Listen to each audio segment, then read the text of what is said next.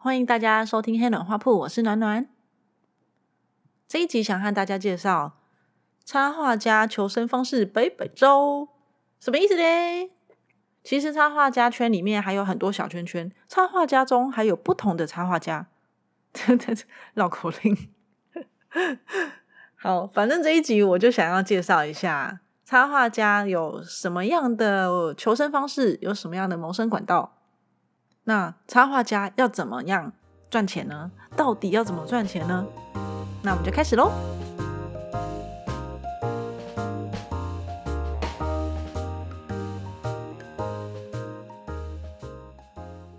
首先，我想要先讲一下什么是插画，什么是插画家。先定义一下好了，我觉得比较清楚。插画在古埃及时代的什么什么什么就出现了，然后接下来就慢慢发展，中间这段历史刚刚已经跳过了。现在我们定义的插画是什么？一般来说，我们大部分都觉得是出现在书、然后包装杂志、什么刊物上面的，旁边会搭配着文字，相辅相成。相辅相成的意思就是图说文，文说图嘛。市面上有很多在讲，呃，什么教你怎么看绘本啊，嗯，教你怎么解读图像的元素啊之类的书。那近年来呢，网络越来越厉害了嘛，所以就开始有一些改变喽。例如说有图文的贴图啊，图文的插画。所以其实以插画定义来讲是蛮广的。我们只要能用到配图的，在这一篇里面，我都把它称为是插画。那定义上面其实超级广的。那么插画家就是画插画的人，这个没有什么疑虑啊。那我们刚刚这样听下来，其实很插画有非常多的领域嘛。那插画家是只要画图就好吗？是吗？也不是这么简单哦。现在已经不是像以前一样，只要画好图就没事了。插画家必须有各式各样的招式，有混合技，来让你嗯赚更多的钱，能让你求生。首先，我们就先来介绍第一个最传统的童书绘本书籍插画家。我自己啊，就是童书出身的插画家。我我从好像在前。第几集啊？第一集有讲过我是如何成为插画家，相信大家都有听吧，应该都有听吧，所以应该知道，嗯，为什么我会变成插画家？那刚开始的时候，我就是真的是画童书的插画家。好，那其实呢，嗯，像书籍类的插画有非常非常多的需求，真的是很海量、很大量需求，像是童书、绘本，还有教科书。我们以前念的什么康轩、龙腾，现在也都嗯非常的需要插图，不管是国小、国中、高中都很需要。接下来是一些百科，嗯，百科的话就有分像一般的可能嗯比较偏儿童的插画，也有分比较像医学、比较写实类的插画，这也都算是书籍类的插画范畴。接下来还有杂志。嗯，小朋友有杂志嘛？像未来少年啊、小典藏啊，这些都是嗯小朋友的杂志。那我刚刚讲的这些都非常需要很多很多的插画。呃，我过去也有接过，像什么《地球公民三六五》。诶，我这样直接讲出来，应该还好，因为他们也蛮有名的。以前有画了，现在比较少了。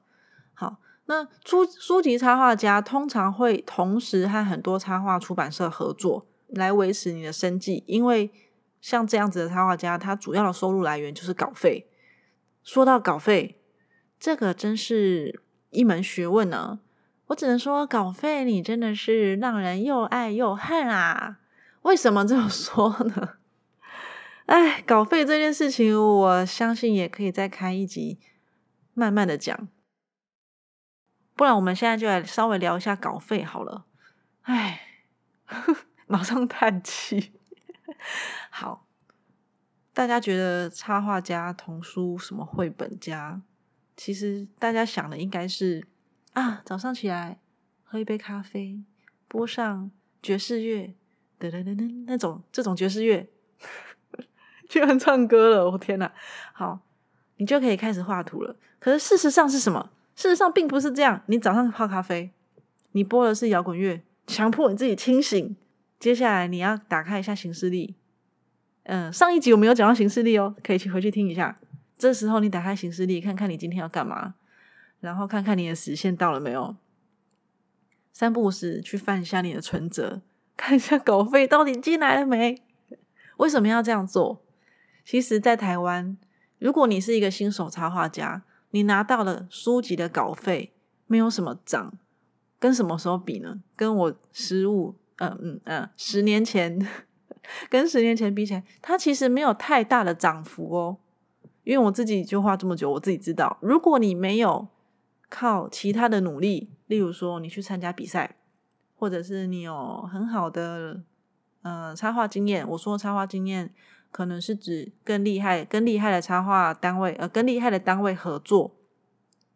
你没有靠这些努力来提升你的价值的话，稿费就是我刚刚讲的领新手价，那他就只能让出版社或者客户直接喊价喽。我说你一百就是一百，我说你一千就是一千，很难有商量空间。好，那如果是这样子的话，插画家要怎么来达到基本生活开销？那不如去上班算啦。真的不如去上班算了。一个月如果有三五万，就算薪水不高，你还是可以维持生活条件。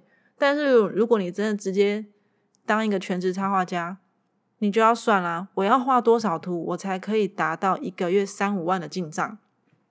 那你要画多少书？算一算，是不是觉得有点想哭？我之前我记得我之前有一次办座谈会，然后有一些新手或者是想要投入插画家还没有当插变成插画家的人来问我这个问题，我就跟他们讲刚刚说的那些话，然后他们就面有难色，心想：天哪！他们心里一定在想：怎么会这样啊？跟我想的不一样。但我也没有，我真的不是想要吓大家，真的就是这样。所以大家必须靠一些其他的努力来把自己的嗯单价提升啊，是不是很励志？那再来谈一下稿费，它有分成什么样的方式？它会分成买断或者是抽版税。签约的时候一定要看清楚哦。那一般来说呢，如果这本书不是你自己写的，或者是图文也不是，嗯，就整本书它有分一个作者跟绘者。如果是有作者跟绘者，那你画着你负责画的部分的话，通常这样的书会用买断的方式，就是他一次付给你钱，之后就不管了，就事后不理。对，那通常这样子的稿费，嗯。说高也不会算太高，但是它就是有一定的金额这样。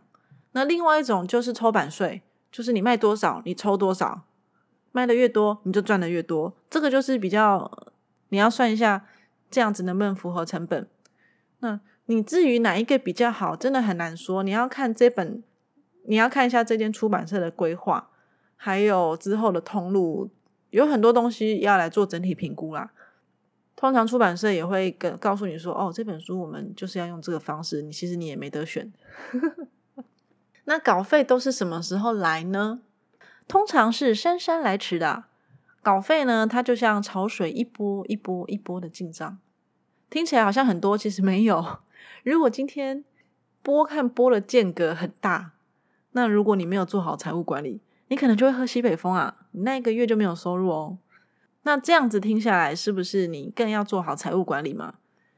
假定你可能在今年一月的时候有一个海量的进账，但是接下来你可能会有三个月没有没有钱进来，那这中间的三个月，你就要好好分配要怎么花之前那一笔钱嘛？这个是基本常识。好，那如果遇到淡，有时候会遇到淡季，淡季也会没有什么收入。这就是为什么这类型的插画家通常要接很多的案子，来让他每一个月都有固定收入。好，接下来介绍一下刊物插画家。刊物插画家比较像是报纸、杂志类的，跟一般的书籍插画有一点不一样。通常这种报纸的插画家，他必须要很快很快的画完，然后从接到稿子、草稿到完稿，可能只有三天，甚至一个礼拜的时间。所以你必须，嗯，要反应很快，你最好要很有经验。这样子的插画家，就我觉得蛮厉害的。那这样子的形式，就是真的是插画界的一级战区。相对的，你拿到的钱会比较多。可是，在台湾的刊物插画家，嗯，这一部分我并没有很熟，但我是知道，在美国或者是在欧洲，这样的插画家的薪水是非常高的，就单篇的薪水是很高的。相对的，他也要有非常雄厚的实力来应应出版社要他很快很快交稿的这种一级战区的速度。接下来，我来介绍一下广告、影片还有动画的插画家。跟刚刚讲的书籍插画还有刊物插画家完全不一样的是，这样子的插画家会和其他人共同配合来完成作品。如果要做动画的话，通常这样子的插画家会从角色设计啊、分镜脚本，甚至你要怎么上色，也许你这个作品之后需要建模，需要和动画师和建模师讨论，这些都是团队的合作。那我刚开始在接触这一块的时候，其实是有断层的。首先，我会想要用自己的嗯惯用的风格去玩稿，可是我的风格可能画的太过复杂了，颜色太过不够不够干净。嗯，我说的干净是指，嗯，我我不知道怎么说诶，反正就是我刚开始画的太过复杂了。那我跟动画师讨论，他就面有难色。他说：“这个有一点有点难动。那你画的太太过精致了，它动起来其实会花非常多的成本。所以这类的插画家呢，他要避免你画的很好，但是却不好动，或者是你画的太你画的太过精致，到最后动动是可以动，结果要花非常多的时间，导致他们没有办法如期完成。”甚至有可能会有角色建模上的困难，这些都必须和嗯刚刚说的动画师和建模师一起讨论。那呃这类型插画的费用通常会嗯会有一个很大的单位，他可能承接了某一个案子，那这个案子很大，中间可能需要画一个动画，他会就会把这个钱拨给要画动画的公司。然后再由这个动画公司再往下找插画家，它是一层一层分下来的。那刚刚说的，如果今天要做动画、影片或者是广告的话，他要执行的专案其实比较庞大。这时候插画家一定要先知道你要画多少的图案，要画多少的图量。嗯，假定你今天画的是逐格的，那你可能要画多少张？或者是你要做的之后要做建模，那你可能要。做多少的表情，呃，还有三视图啊，什么样类似什么样的设定？再来是分镜要画到什么程度？哪一些是你要做，哪一些是动画师要做？插画家一定要在接这个案子之前，先知道自己要做多少的工，再来报价，这样会比较好。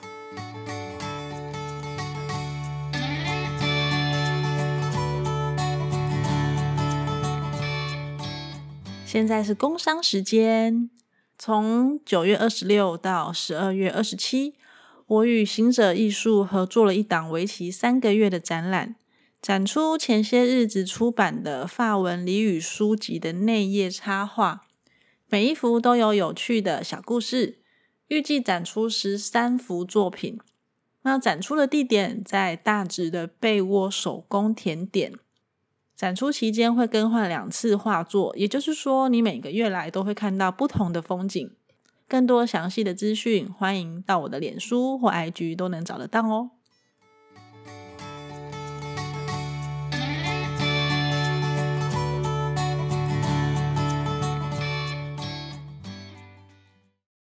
再来要和大家聊聊游戏插画。暖暖，我之前有待过游戏公司，虽然只是。儿童游戏公司，但我觉得也是有雷同啦。这边也可以跟大家稍微分享一下。好，游戏插画呢，和我刚刚说的广告、影片、动画插画家其实有一点点关联。你在设计的时候会需要画到游戏的主角、场景、元件，有时候也会需要画到动画。所以你在画的时候，必须要考虑非常多的面向，不是说我今天把画画的美美就没事喽。除此之外嘞，游戏插画也会涉及到 UI，就是使用者界面嘛。如果你今天这间公司够大，它可能会有聘请专业的 UI 设计师，那你可能就不需要太过烦恼。就照他讲的，需要配合你就配合。如果今天这间公司他没有请 UI 设计师，那这时候就真的 GG，因为这个公司这个工作通常就会让插画家去承担，就会落到插画家的头上。如果你没有相应的知识跟技巧的话，会有一点 麻烦，就是会搞了一个头两个大。这时候你就要必须用一个比较宏观的角度去看整个游戏画起来，这样搭起来有没有怪怪的？啊你就不能只是说我今天就是要把图画的漂亮就好了。好，那接下来还要注意一个，就是游戏插画呢，它通常会和一大群人，就是一群插画家一起画，你画这个，我画这个，大家分工，兜起来是没有问题的，风格是非常吻合的。所以呢，这时候我们必须抛下个人尊严。也不是这样讲啊，就是个人的强烈的色彩。如果你画图的风格太过强烈的话，这样没有人可以 follow 你，也没有你也没有办法跟别人配合，那画出来的东西就会很明显的不一样，放在一个画面上面就超怪。所以在画游戏插画的时候，要注意这一个，就是分工，然后你要能够 follow 别人，别人也能够 follow 你，就才能大家一起完成。这个非常海量的游戏美术内容，那有一些插画家他会直接跟工程师配合，在画的之前一定要先做好沟通。这个我觉得是一件很难的事情，因为画画的人的脑袋跟写程式的人的脑袋是完全不一样的，很可能会吵架。我我自己就有这个经验。好，那就是在之前一定要做好沟通，甚至东西要。怎么摆啊？然后你可能要做一些 prototype 啊，这诸如此类的东西啊。那之后也许会有一些特效啊，特效也是很麻烦。例如说你要动画做，还是你用逐格画，还是你要给给工程师让他用就是写程式的方式做出来，这都是有需要大家来沟通的。那除了游戏插画之外呢，还有一种是桌游插画，桌游插画也是算应该也是算这一类的吧。那不管是哪一种游戏类型的插画，都是需要团队分工的。有时候画的人不止一个，然后你要对的窗口，你可能要对动画，可能要对工工程师，你可能要对游戏企划，这些都是需要很好的沟通。所以我认为游戏插画其实不是这么简单的，不是真真的不是只要画画随便画一个图，画的漂漂亮亮就没事了。这个给大家参考参考。接下来是商品的插画家。很多插画家都会出周边商品嘛，我自己也有出一些，但是有一些人他是专门在做商品插画的。怎么说呢？这些人呢，他就是靠卖自己的商品来求生。通常他们都会有自己的品牌，而且会有，嗯，这些品牌会有角色，角色有自己的故事，就是已经是一个很完整的、很完整的样子了。那他们的话通常都非常有个人的特色，这样别人逛逛的时候，就是他们都会跑摊位嘛，逛的时候才会一眼就看到，产生粘着度。好，那商品类的插画家，其实大部分以纸纸类制品来说呢，可能就是纸胶带啊、贴纸啊、海报啊，嗯，还有其他的像手机壳啊，有一些做布布幔的啊、布帘的。或者是塑胶制品，像是钥匙圈啊，还有一些刺绣皮件，这些都有。那他们除了在网络上卖，像什么 Pinko、虾皮在上面卖之外，这些插画家很辛苦诶，就是他们都要跑全台湾的市集，最大就是文博会嘛，然后台大办那个叫什么 CWT，还有还有什么？我想想看，嗯嗯嗯，华山也都会办市集啊。像这样的市集，其实台湾每年每呃每周都有大大小小各种不同的场次。那很，如果你今天是专门要跑这个的，就是专门要专攻商品类的插画家的话，就你要很努力啊，几乎根本就是在环岛了。如果你是一个新手，你想要投入商品这一块的话，嗯，非常非常的建议大家一定要有呃充足的荷包，就是你要有雄厚的资本，还有。足够的库存空间，因为其实我们在印东西的话，大家都知道嘛，厂商会希望你印最低的印量，有些最低印量可能是一百个才是就是最低印量，也就是说你最少要印一百个。那有一些可能十个可以帮你印，但是它单价就很贵，那就看你要怎么卖。不管怎么样，你都会有需要有空间。然后你如果你的商品印完之后堆在那边，也是一个很大的问题。那为了销掉这些商品，你就必须要一直跑市集，然后一直不断在做促销、做销售。一旦你进来进了这一块，就不要轻言放弃啊，因为库存就在那边嘛。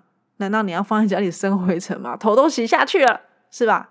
好，那这样子的插画家呢？他们平常也要观察流行的趋势，可能今年流行灰色，流行蓝色，你可能就要出这一类的商品，或者你还要搭配节庆啊，像是可能啊，圣诞节要到了，那我九月、十月我就要开始准备圣诞节的商品，过年的商品也是全部都要提早一到嗯一个月，好像太太。太少了，可能要三三个月之前、两个月之前就要开始准备。除了这些之外，你还要经营社群的平台啊，告诉你的客户说：“哦，我下个礼拜我要去哪个地方跑市集喽，还有我有什么新的商品要上线喽，大家赶快来看看。”这些都是商品插画家一定要做的功课。最后，商品插画家还有一个我觉得非常佩服的一点，就是你要扛着你的商品上山下海，必须要有强健的体魄。所以平常也要去练一下你的肌肉。再来就是网络图文和贴图插画家，这个是近年来比较崛起的。自从诶，应该是自从奈开始开放创作者贴图之后，这样的插画家就开始火速咻的生长，变变得超多。然后很多都拥有百万粉丝、超高人气，像像什么白烂猫、爽爽猫 之之类的。就有非常非常多的插画家开始投身这一块。那其实这样的图文很有趣啊，然后内容又很实用啊，自然大家都会都会很喜欢。可是他们背后也是非付出非常多的努力啊。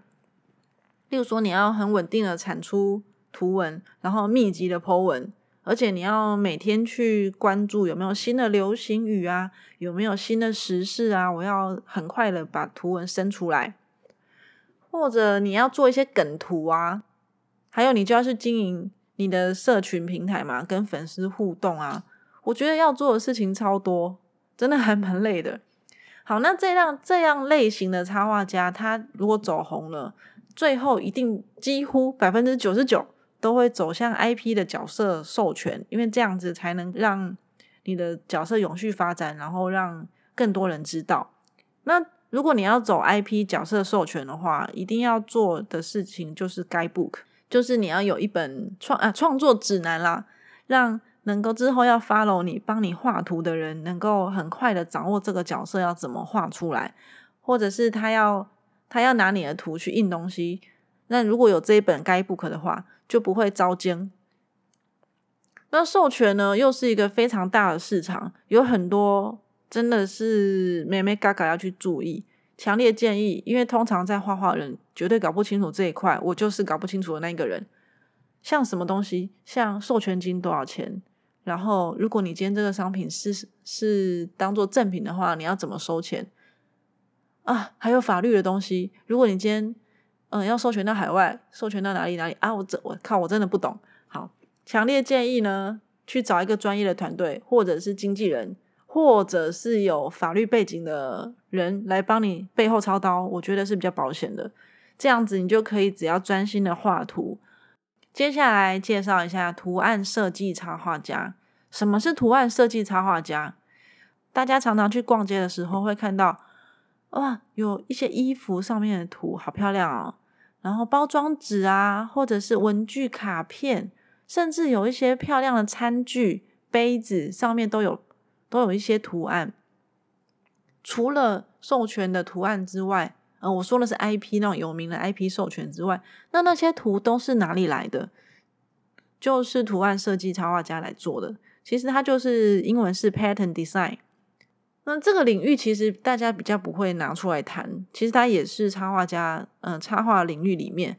那实际上它运用的范围超级广，像我刚刚讲那些全部都需要。光是布类，就是衣服、包包的图案设计，就就非常非常的，嗯，它的市场就非常非常的大。就除了你是自己经营之外，很多公司会需要害了这样的人才。那这样的插画家，他平常必须关注什么？像流行、国际的流行趋势，像是可能像我刚刚讲，今年的代表色可能是什么，或者是上一季的 LV 或是那种欧美的大品牌，他们出了什么款式，出了什么颜色，一直不断的去吸收新的流行趋势。那如果你今天画的是儿童市场的，你也要知道哦，儿童界今年流行什么东西，这些都要一直不断的去关注。那你要去掌握未来可能什么图案、什么样的颜色、什么样的图文会会让人更加喜爱，然后在那之前先把它设计出来。一样也是要搭配节庆推出，像是圣诞节啊、感恩节啊、万圣节，这些都是要提前做准备的。接下来介绍一下设计师、插画家。很多人会分不清楚什么是设计师，什么是插画家，他们两个看起来很像，但其实不一样。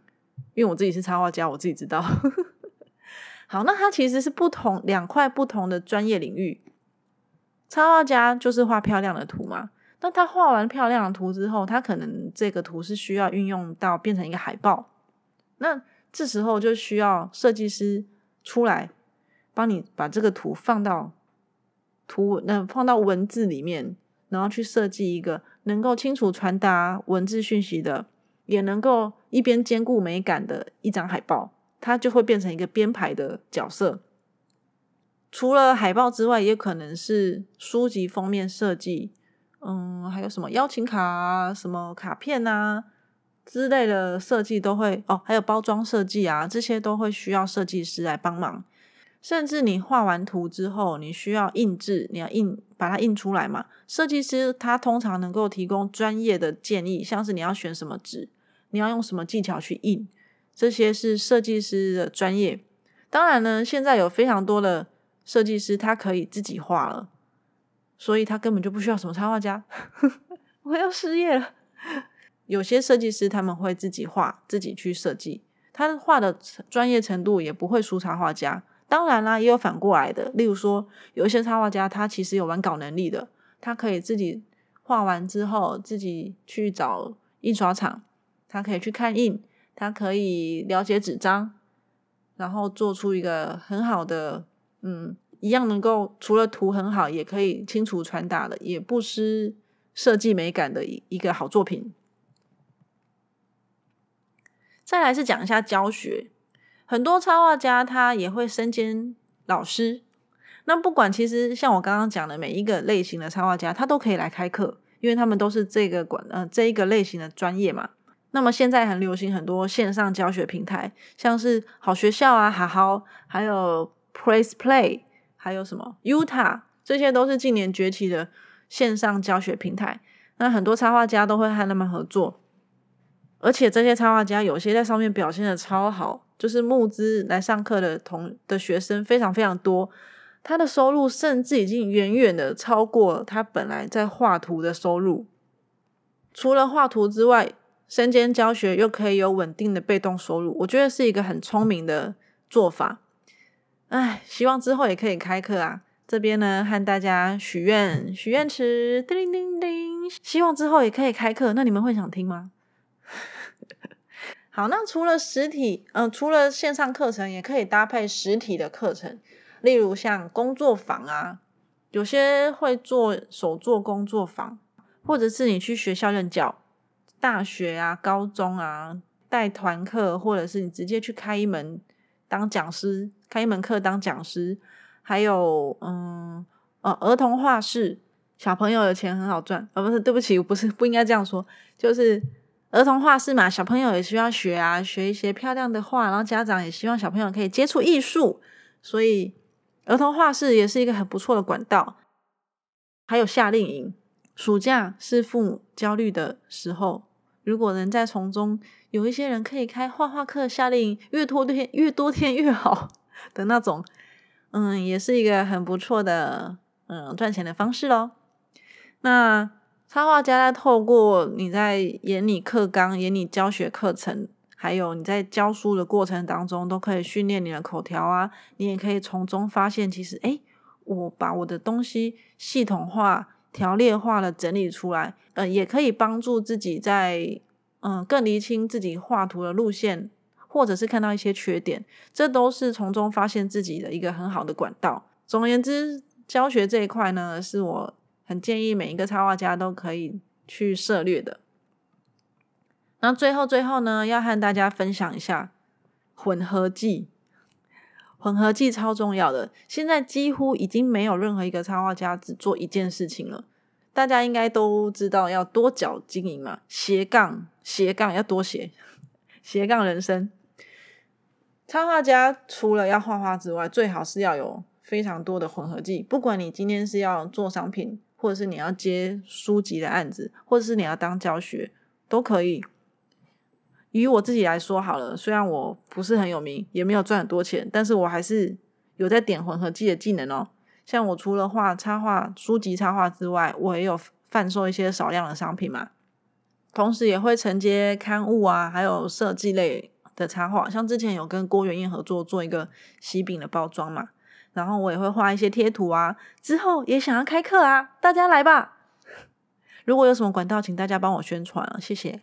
所以建议大家，除了自己擅长的领域之外呢，多多去涉猎其他的插画领域，甚至不一定要是插画，就是其他的领域也都很不错。大家把技能点数分开点，不要只点一个。希望大家都可以把钱包赚得很满、很满、很满。那么这一集介绍应该差不多就这样子了。其实有很多都还没有介绍到啦。那我目前的分类大概就是这样，让大家参考看看。对插画领域有兴趣、想要投入的，希望今天的内容对大家是有帮助的。谢谢哦。用听的来不及记笔记吗？不用担心，每一集的 Podcast 都会整理成文字放在 Medium 上面，直接在 Google 搜寻“黑暖画铺”就能找得到我在 Medium 的文章。如果有任何问题或想分享给我的，欢迎写信给我，或者到粉砖 IG 留言。搜寻“湿暖暖”都能找得到我哦，下次见，拜拜。